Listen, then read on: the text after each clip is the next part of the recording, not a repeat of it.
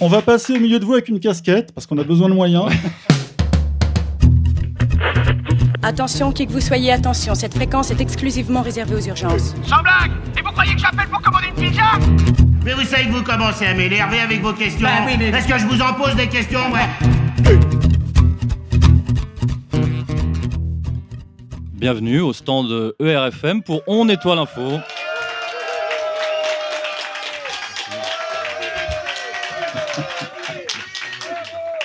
Une émission qui a plus de succès qu'on ne le croit. C'est parti Il y a 40 émissions, donc quasiment 40 semaines, nous avions consacré un sujet à la crise politico-économique qui touchait alors le Liban. De nombreuses manifestations agitaient en effet le pays après la fermeture de plusieurs banques à l'automne 2019 et on parlait alors d'un possible renversement total du gouvernement libanais. Près de dix mois après, le régime a tenu tant bien que mal, jusqu'à la semaine dernière, traversant notamment la fameuse crise sanitaire, mais un nouvel événement est venu bouleverser ce petit pays décidément plus important qu'il n'y paraît. Une terrible explosion dans le port de Beyrouth, faisant plus d'une centaine de morts et plus de 5000 blessés. Alors, attentat, accident, conséquences sur l'État libanais et sur les problématiques du Proche-Orient. On décrypte encore à chaud cette actualité brûlante dans On nettoie l'info hebdo sur ERFM, en direct du Festival de la Réconciliation et donc en public. Applaudissements pour vous.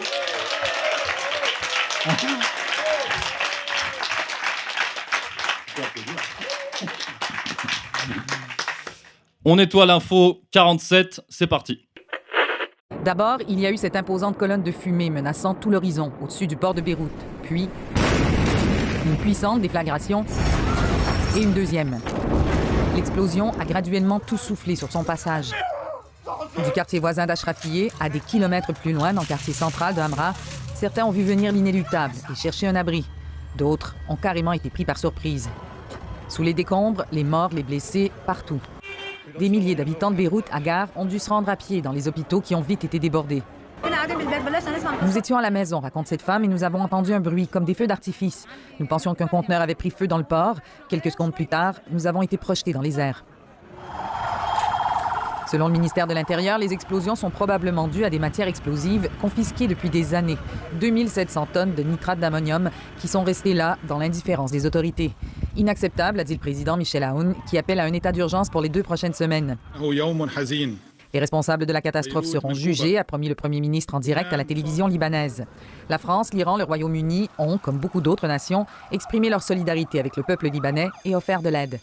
Plus étonnant peut-être, Israël, toujours en guerre avec le Liban, a aussi offert une aide humanitaire et médicale par le biais de canaux diplomatiques. C'est le moment de transcender les conflits, peut-on lire sur le compte Twitter de l'armée israélienne. Le sort continue de s'acharner sur le pays du Cèdre et sa population. Le Liban connaît sa pire crise économique depuis des décennies. Dépréciation de sa monnaie inédite, hyperinflation, licenciements massifs et restrictions bancaires drastiques. La grogne sociale est alimentée depuis des mois. La nuit tombée, l'incendie au port contrôlé, Beyrouth, blessé dans sa chair et sans électricité, est de nouveau plongé dans le noir quasi total. Une nuit qui semble ne plus vouloir faire place à la lumière le jour venu.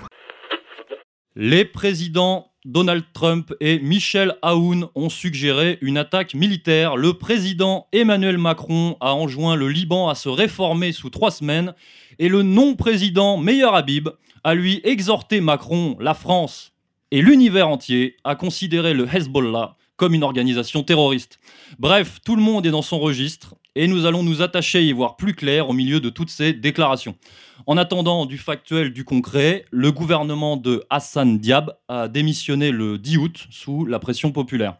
Alors, monsieur Corias, je ne vais pas vous poser la, question fatidique, hein, la, question évidente tout de suite, qui a lancé la bombe? Ce n'est pas le but de notre émission, mais je vais plutôt vous demander, pour lancer une première piste, à quel point, d'après vous, peut-on lier cet événement à la crise politico-économique et sociale euh, au Liban C'est-à-dire, le but n'était-il pas euh, d'aggraver finalement la crise politique? Ben, euh, je crois que c'est pas possible d'aggraver la crise politique au Liban parce que ça fait à peu près un siècle que ça dure, avec une accélération depuis les années 70, parce que le Liban a été, un tout petit pays, hein, 4 millions et demi d'habitants, a été envahi à la fois par les Israéliens et par les Syriens. Les Israéliens sont venus deux fois, à la fin des années 70 et en 2006.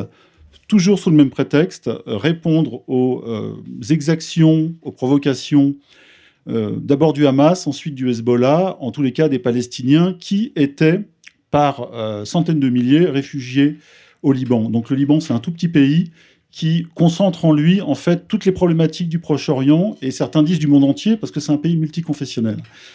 Donc c'est un pays qui euh, vit en permanence avec toutes les tensions possibles, politiques, économiques, on parlera de la crise bancaire, et surtout avec des grands voisins que sont la Syrie et Israël, et qui sont quasiment tout le temps en état de guerre. D'ailleurs, je rappelle que le Liban est toujours en état de guerre avec Israël. Aucune paix n'a été signée, donc quand ça pète, quand Israël fait une, intrusion au Liban Sud, puisque le Liban est juste au-dessus euh, d'Israël, eh bien, personne ne crie, sauf l'ONU, mais dans le vide, il pisse dans un violon, parce que ça fait des décennies que ça dure. Hein. Donc le Liban concentre en lui, en fait, toute la problématique, avec en plus des pays arabes autour, ou des pays riches, hein, on pense aux Émirats, à l'Arabie saoudite, qui théoriquement devraient soutenir par euh, solidarité arabes ou musulmanes les Palestiniens, mais ce n'est pas toujours le cas. Et d'ailleurs, on l'a vu, Israël récemment vient de signer un contrat, ou plutôt une, espèce de, pacte de non-agression avec les Émiratis. Bref, dans cette région se concentre tout, pour certains, un peu l'avenir du monde. C'est-à-dire que si le Liban implose, alors pour certains, la cohabitation entre les grandes religions ne sera plus possible, c'est-à-dire les religions monothéistes hein, que l'on connaît tous, le judaïsme, le christianisme et l'islam. Voilà, donc le, ça c'est un peu le tableau général.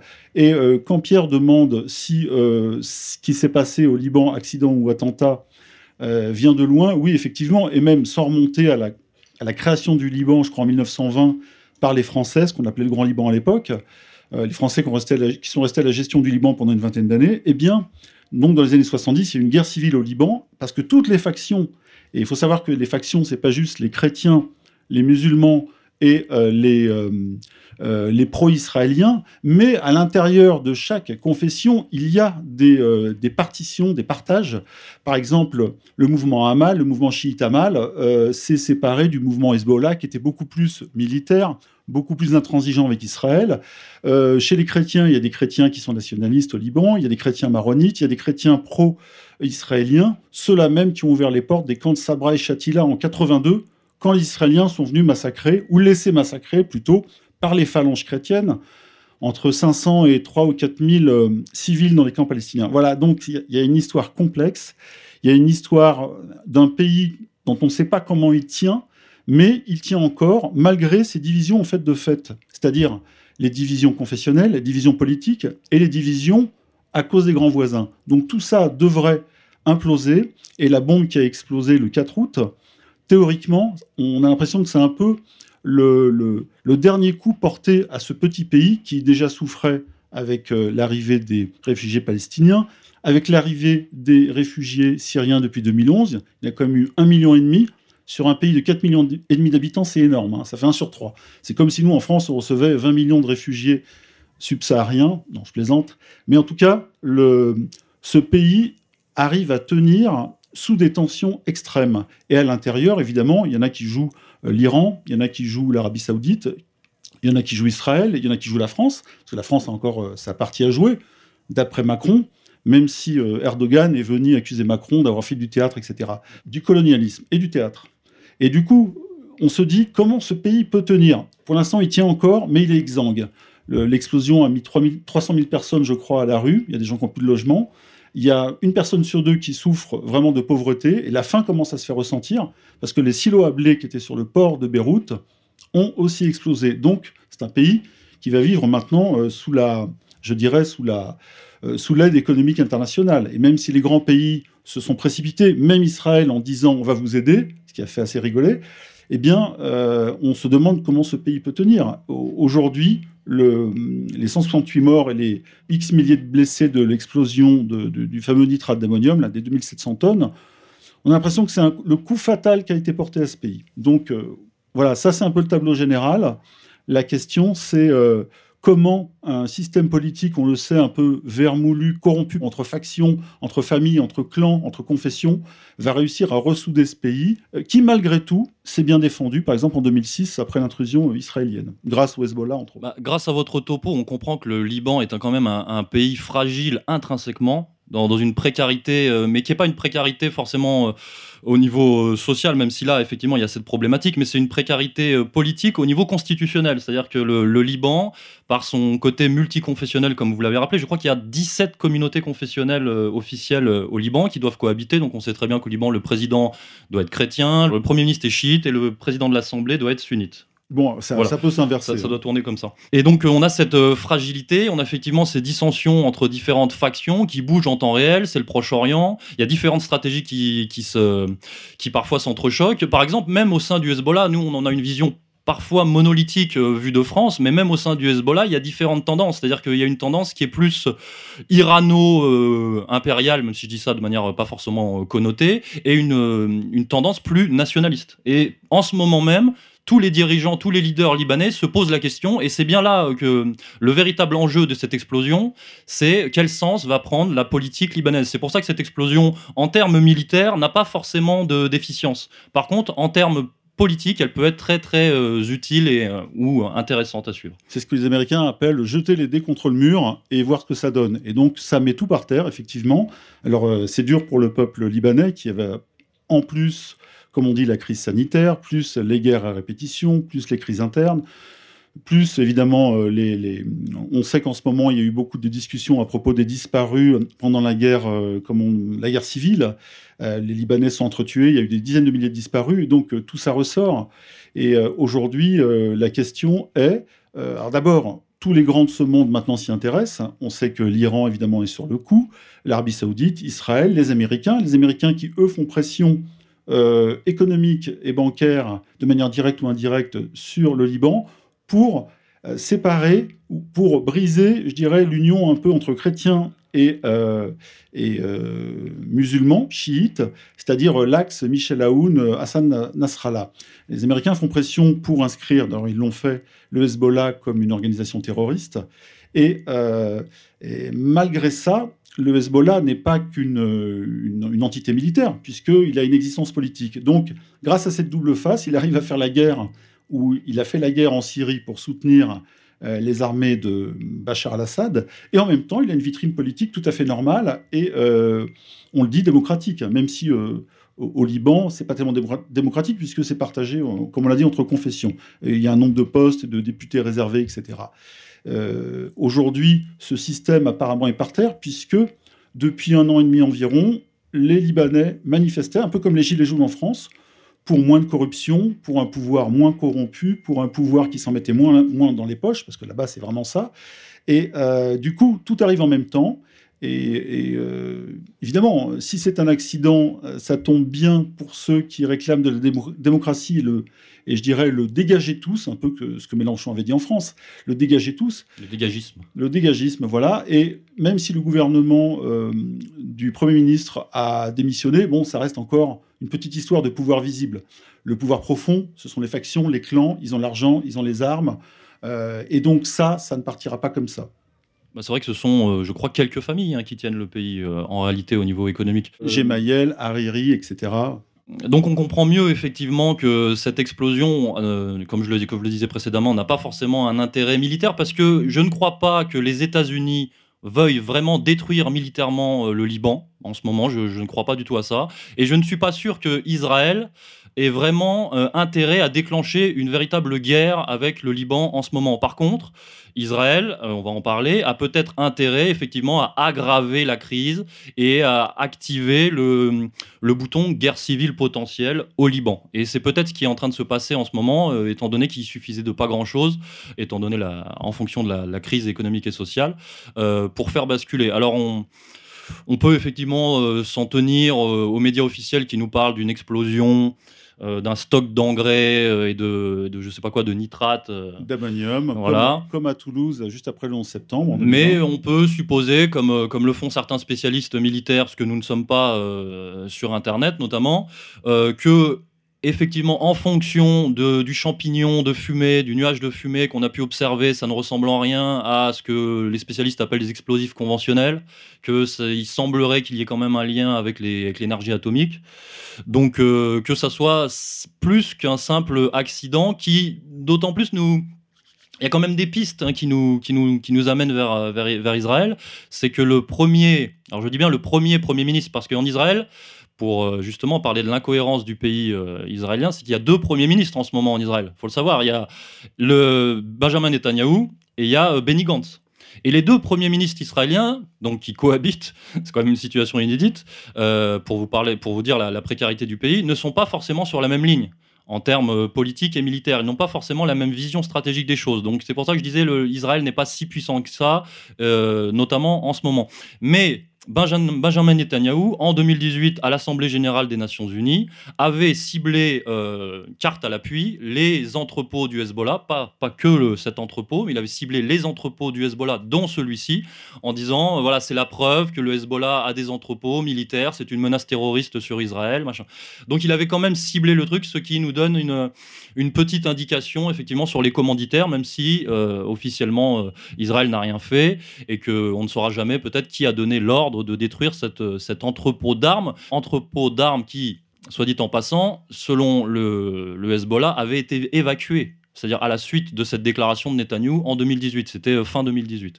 Donc je ne suis pas sûr qu'il y avait véritablement des armes. Mais par contre, ce qui est intéressant euh, de souligner, c'est que les leaders libanais n'ont pas voulu jouer cette carte n'ont pas voulu jouer la carte de l'attaque sioniste.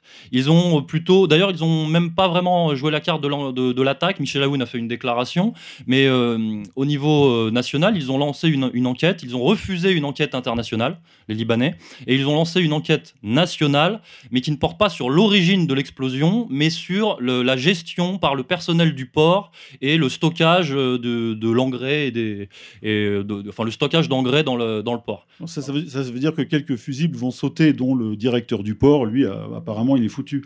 Mais je rajoute quand même que, euh, aussitôt après l'explosion, sur les chaînes israéliennes, dont I24 News, celle de Patrick Drahi en français, une chaîne internationale en français, donc euh, basée en Israël, euh, il y a un agent du renseignement, apparemment pas à la retraite, qui est venu carrément dire que, d'abord, il a souligné qu'il y avait eu deux explosions. Une première qui aurait éventuellement touché un dépôt d'armes du Hezbollah, vide ou pas vide, on ne sait pas. Et c'est cette explosion, en gros, qui serait légitimée par l'autodéfense israélienne, comme toujours, un peu avec le système des représailles préventives, qui aurait déclenché l'explosion numéro 2 du fameux stock de nitrate d'ammonium. Et là, là, on commence à avoir un début de, c'est carrément avoué, hein, un début d'explication en disant, euh, nous, on a le droit de détruire les stocks d'armes du Hezbollah, comme on le fait en Syrie, puisque les Israéliens se permettent de bombarder ce qui s'appelle l'axe de la résistance, c'est-à-dire d'Iran à, la Syrie, ils bombardent euh, toutes les armes possibles et surtout les, premiers dépôts de missiles qui arrivent. Et donc, eux se disent dans la légitimité, légitimité pardon, de faire ça, et euh, d'autant qu'ils sont toujours en guerre contre le Liban. Et euh, effectivement, ce qui est très curieux, c'est que le personnel politique libanais n'a pas incriminé Israël une fois. Alors, ils n'ont pas non plus l'habitude de le faire comme les Palestiniens, de manière euh, automatique, mais là se pose une question vraiment. Alors, c'est peut-être vraiment un accident, hein, peut-être que nous on est complotistes, mais là, il y a quand même beaucoup de. Il y a un faisceau de soupçons qui convergent vers Israël, et ça a été dit par eux-mêmes en personne. Hein, c'est sur I24. Hein, on a mis la, vidéo en ligne. Donc, euh, il y a un grand point d'interrogation euh, sur le, je dirais, le, personnel politique euh, libanais qui n'a pas envie que déjà la justice internationale mette son nez dans ses affaires et en plus, peut-être, d'avoir des mauvaises relations avec le voisin israélien. Oui, parce que c'est peut-être une question de timing. Ce n'est pas le moment, effectivement, de, de, déclencher une possible hostilité générale, une possible guerre, alors alors qu'on est au bord de la révolution euh, au Liban. Mais c'est un mensonge entretenu par les leaders libanais qui risque peut-être de leur péter à la gueule, euh, plus que plus que l'explosion dans le port d'ailleurs. Euh, voilà, on est dans une situation difficile. J'ai un autre élément à vous donner, cher public, par rapport à ça. C'est que le 7 août 2020, devait être rendu euh, public le verdict du tribunal des Nations Unies sur le Liban. Et ce verdict a été repoussé à cause de l'explosion, sur l'assassinat de l'ancien Premier ministre Rafik Hariri. Euh, alors déjà, un mot sur ce tribunal quand on, cherche un petit peu au niveau juridique, c'est pas vraiment, euh, c'est une valeur, c'est pas vraiment un tribunal, c'est plus une commission. C'est le, partenariat entre le Liban, les institutions libanaises et l'ONU est assez euh, mitigé sur cette question. Et en fait, ce tribunal a une valeur toute relative. Mais par contre, il a une valeur symbolique euh, assez forte. Et il aurait pu peser énormément dans le débat public, puisque nous, vu de France, l'assassinat euh, du Premier ministre Rafik Hariri en 2005, c'est pas forcément quelque chose qui nous, qui nous vient en tête tous les matins. Mais là-bas, c'est quand même quelque chose de très important et qui aurait pu faire basculer l'opinion publique d'un côté ou d'un autre. Et cette explosion est venue justement contreparer, contrecarrer ou pas, influer ou pas, faire pencher d'un côté de la balance ou pas l'opinion publique. Alors l'assassinat du Premier ministre euh, Rafik Hariri, qui était euh, sunnite. C'était leur JFK quand même un petit peu. hein. Voilà, donc qui a eu lieu en, en 2005, euh, officiellement euh, tué par un kamikaze qui conduisait un camion bourré d'explosifs. Voilà. Bon, quand on s'intéresse véritablement à l'enquête, on comprend qu'il y a de grosses zones d'ombre et qu'il y avait peut-être Effectivement, c'était un coup monté depuis très longtemps, qu'il y avait peut-être des explosifs au sol, peut-être euh, même des armes mm, assez euh, rarement identifiées euh, dans, le- dans la question, et peut-être des services secrets de différents pays, pas seulement euh, israéliens, mais peut-être américains et allemands, euh, qui, qui faisaient partie euh, de l'affaire. Sauf que ce tribunal, alors déjà un autre mot sur Rafik Hariri, il était très proche de Jacques Chirac, parce qu'il faisait beaucoup d'affaires, c'était un homme d'affaires qui avait la binationalité libanaise et saoudienne. qu'on accusait aussi de bisbille avec les Syriens. Enfin bon, bref, c'était un peu, c'était un peu particulier. Et Jacques Chirac euh, était assez euh, troublé, je crois, par son assassinat. Il me semble qu'il avait perdu, enfin, il avait perdu certainement un soutien financier euh, à cette époque.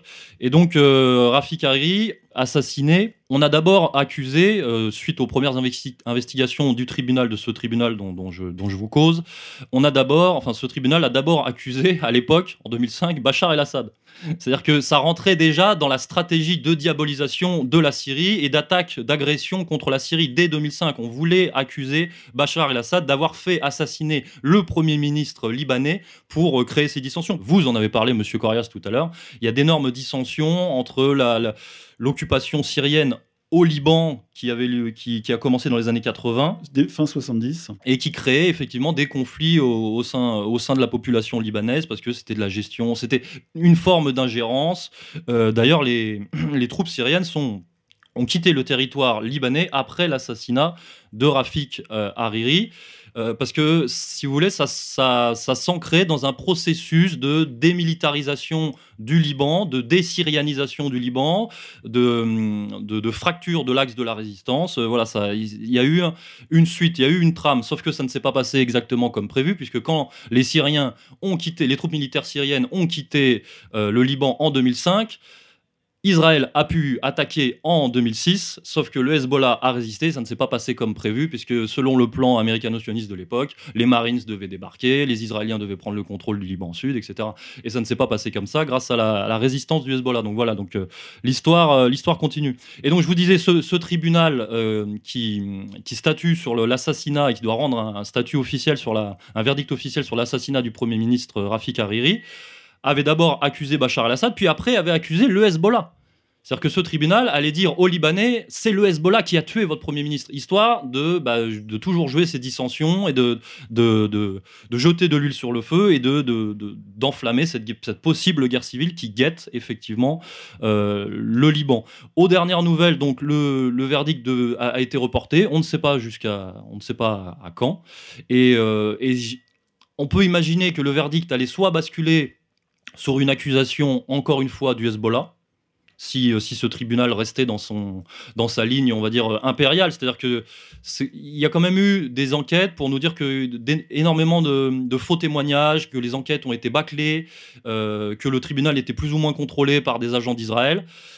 Euh, mais si le tribunal était toujours dans cette ligne, il aurait certainement rendu un verdict anti-Hezbollah et ça aurait pu faire basculer encore le pays euh, dans, dans une zone de chaos euh, in- incertaine.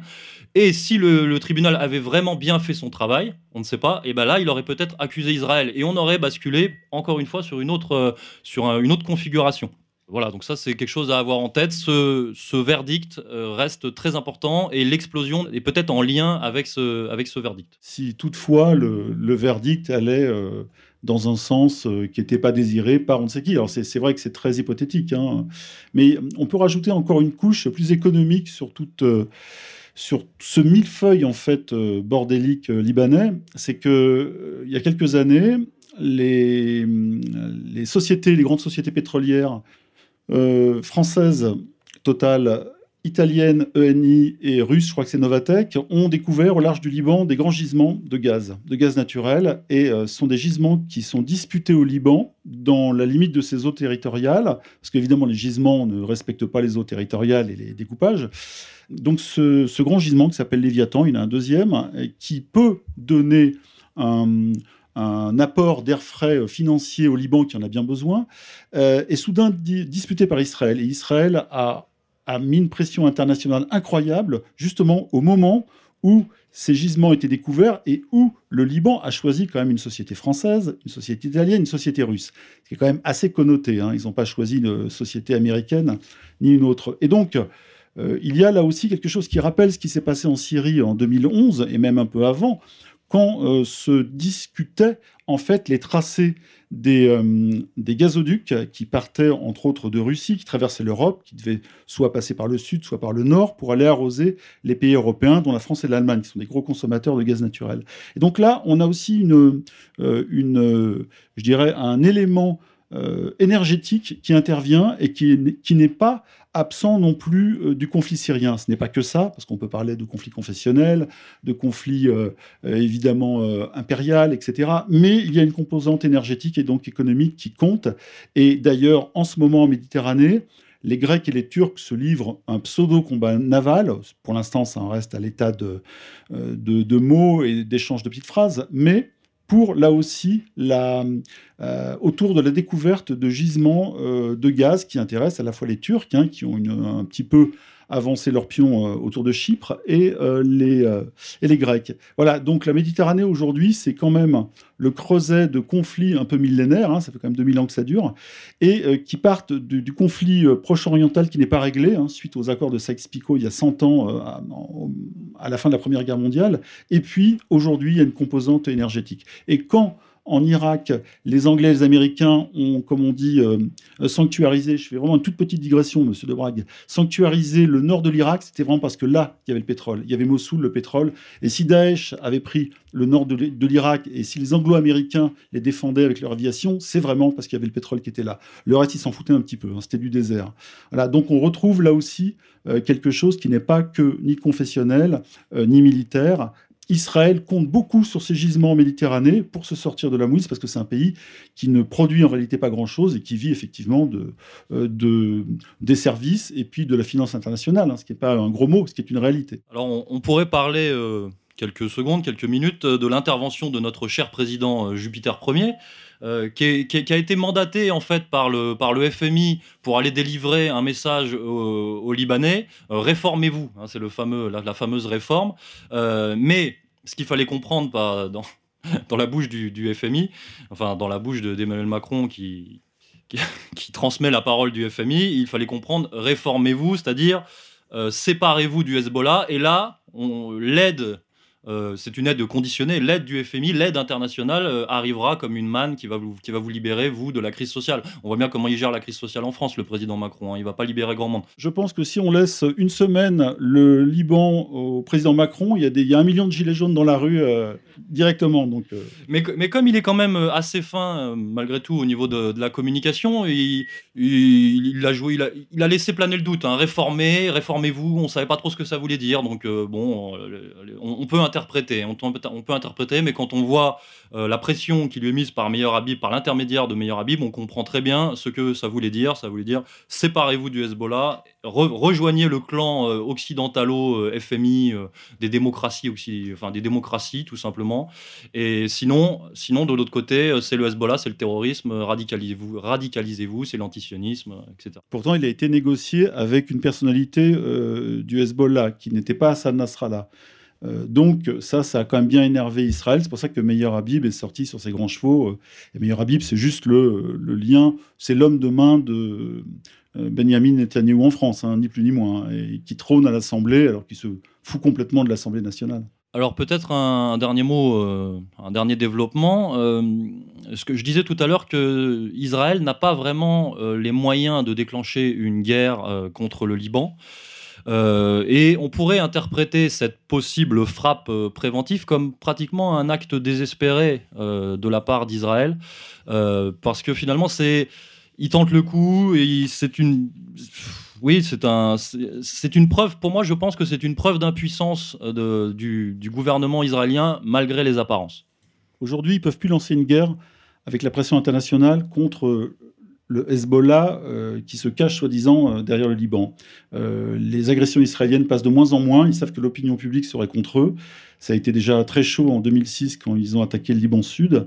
Et par contre, ils en ont profité pour détruire tout ce qu'ils pouvaient. Et la, destruction d'une partie de Beyrouth avec cette explosion rappelle, et c'est pour ça que je l'ai noté, hein, rappelle ce que les Israéliens ont détruit donc en août de 2006, c'était il y a donc 14 ans. Hein, euh, je, lis le petit truc hein, rapidement. Les pertes économiques sont évaluées par le gouvernement libanais à 6 milliards de dollars, donc une dévaluation de la monnaie libanaise prenable. Hein. Les ponts, aéroports, ports, routes, transports en commun, usines électriques, stations-service, postes d'essence, dépôts de nourriture sont détruits méthodiquement bloquant le pays tout entier alors qu'il vient de passer par une phase de reconstruction depuis 10 ans, après, justement la fameuse euh, longue euh, guerre civile. Euh, le Liban a aussi perdu sa saison touristique alors qu'il attendait 2 millions de touristes, etc. Donc euh, le coût matériel, 7000 logements, 900 usines, 630 km de route, 29 infrastructures essentielles, aéroports, ports, réservoirs d'eau, etc. Tout ça détruit. Donc l'idée d'Israël, c'était presque pas d'attaquer le Hezbollah, c'était de détruire le Liban pour que le Liban ne soit plus viable. Et ensuite que ça finisse un peu comme le, les Américains le voulaient avec leur plan euh, pour le, le Proche-Orient. C'est des entités facilement contrôlables, mais qui n'est plus d'ossature nationaliste. Ils l'ont fait avec l'Irak, ils ont essayé de le faire avec la Syrie. Et le Liban, c'est le dernier morceau, j'ai l'impression, qui, euh, justement, de manière assez paradoxale, arrive à tenir, alors que justement, on n'arrive pas à comprendre, vu d'ici et de loin, le nationalisme libanais. Pourtant, il existe, hein, même s'il y a une grande diaspora libanaise, etc. Mais ce petit pays arrive quand même à tenir. Donc vous l'aurez compris, euh, la véritable problématique et l'enjeu du moment maintenant pour le Liban, c'est qui va prendre les rênes du pays et le parti qui prendra les, ou la personne qui prendra les rênes du pays, euh, quelle stratégie va-t-elle adopter Vers quel, euh, vers quel camp va-t-elle basculer? Est-ce que, ça sera, euh, est-ce que ça sera le Hezbollah? Et si c'est le Hezbollah, est-ce que ça sera le Hezbollah euh, nationaliste? Est-ce que ça sera le Hezbollah plus tourné vers l'Iran? Est-ce que ça sera le Hezbollah euh, vindicatif? Est-ce que ça sera le Hezbollah un peu plus apaisé? Voilà, donc ça, ce sont les problématiques libanaises et, et proche-orientales des, des, prochains mois, des prochaines années, certainement. En tous les cas, il n'y a pas véritablement d'armée nationale au Liban, puisque depuis 2006, c'est le Hezbollah qui fait figure d'armée nationale et qui a qui a réussi à maintenir la cohésion de ce pays. Sans le Hezbollah, qu'on soit pour ou contre, hein, ce n'est pas la, question, euh, le Liban était démantelé en 2006. Or, ils ont réussi à faire tenir le pays, et c'est pour ça que les chrétiens euh, ont, malgré tout, même les chrétiens de la rue, hein, en les interrogeant, euh, ont dit que le Hezbollah avait quand même joué le nationalisme libanais, et pas juste la carte chiite, c'est-à-dire pro-iranienne. D'où effectivement le, schisme libanais qui a deux tendances, une tendance intérieure, une tendance extérieure. je voulais juste rappeler une chose, c'est que le tout petit paragraphe sur la destruction israélienne en 2006 que j'ai cité, il est de Wikipédia, il n'est pas de nous, hein. il n'est pas d'un quelconque site délirant, c'est Wikipédia, et il y en a un paquet comme ça pour ceux qui veulent justement euh, des faits, etc. Bon, eh ben, on va se quitter là-dessus, colonel Eh bien, on va se quitter là-dessus, colonel. Au revoir. Chers auditeurs, c'était la 47e émission d'On Étoile Info Hebdo.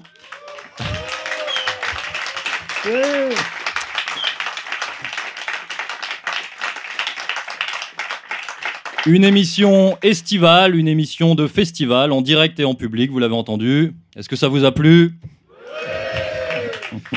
On va passer au milieu de vous avec une casquette parce qu'on a besoin de moyens.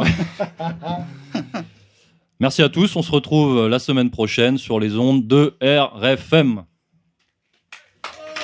Et vive RFM